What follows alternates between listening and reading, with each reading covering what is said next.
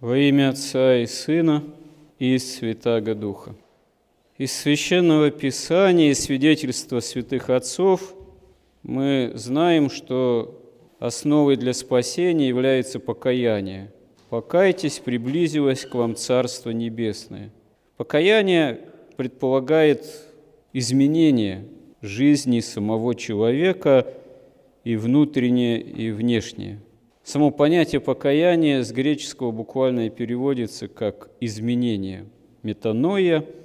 И, конечно, это изменение прежде всего духовного свойства и происходит, должно происходить с человеком, с нами, по действию благодати, по действию Святого Духа.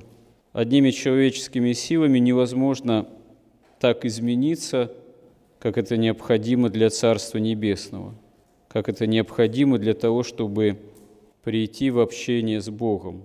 Ну, собственно говоря, так измениться, так покаяться, так именно прийти в само общение с Богом можно только тогда, когда Бог вышел навстречу. Но Господь всегда выходит навстречу человеку, который спасения на самом деле жаждет. Но эта жажда спасения должна в нас подкрепляться трудом, усилием веры и усилием покаянным. В реальности, в обыденной жизни, в обычной нашей жизни, прежде всего это предполагает отказ от греха, отказ от каких-то тяжелых, тяжких, видимых прегрешений, которые, в принципе, отлучают от Бога.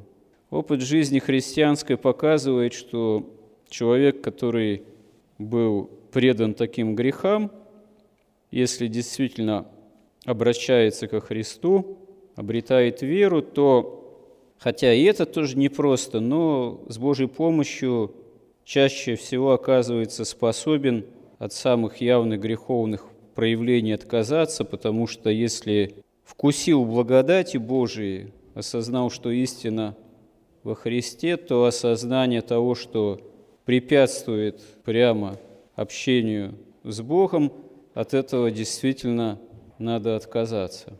Но другое дело, что если речь заходит о серьезной борьбе уже с внутренними проявлениями греха, страстями, которые укоренились в нашей человеческой природе, то здесь оказывается все гораздо сложнее, потому что многие из нас, кто не первый год переступают порог храма, кто имеет уже опыт молитвы и поста, и попытки именно бороться со страстями, знает, что порой годы проходят, а понимание того, что действительно борьба со страстями дает какие-то результаты, в общем-то, оказывается таким затрудненным. Тут можно сказать, что оно, собственно говоря, видимо, в целях такой божественной, можно сказать, педагогики не всегда и дается само понимание, а насколько я действительно способен бороться со страстями, потому что если сказать, что «О, как я хорошо борюсь со страстями», это тоже может э, быть довольно рискованным заявлением и может быть следствием еще худшей страсти, которые себе способны и другие подчинить страсти гордости.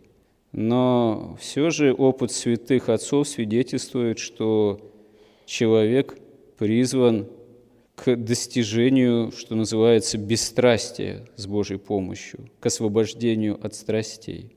И, к сожалению, чтобы действительно достичь бесстрастия, ну, к сожалению, достичь святости, нужно э, приложить серьезный постоянный труд.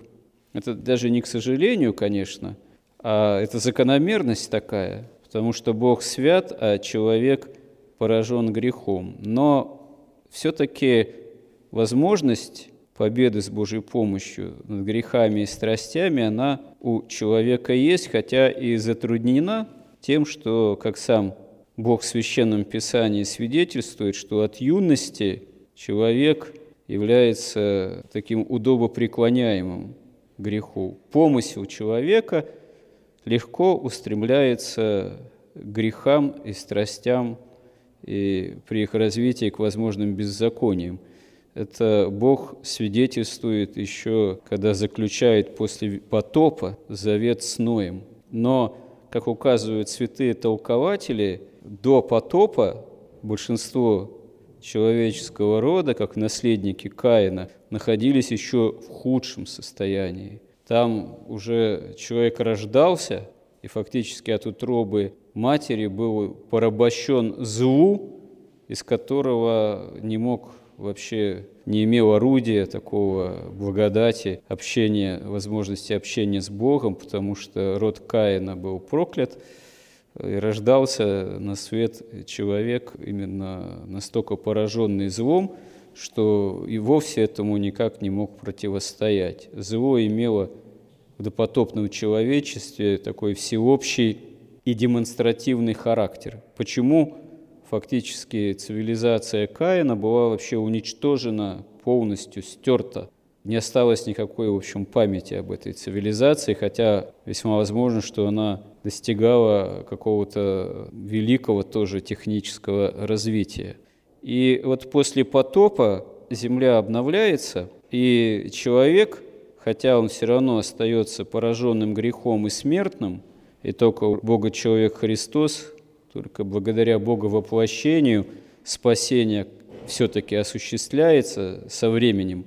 Но человек, хотя и поражен грехом, и от юности греху легко склоняется, тем не менее обновление в человеческом роде после потопа благодаря семье Ноя, оно в том и заключается, что спасение для всех оказывается возможным, потому что человек не полностью порабощен злом, в отличие от наследников Каина.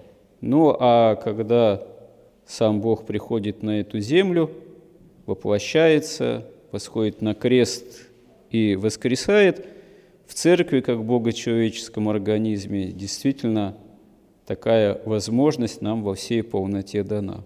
И главная задача, как покаяние, это действительно осознание того, что грех в нас, страсти в нас – это главное препятствие. Надо постараться с Божьей же помощью, но именно нам самим в себе все-таки грех возненавидеть.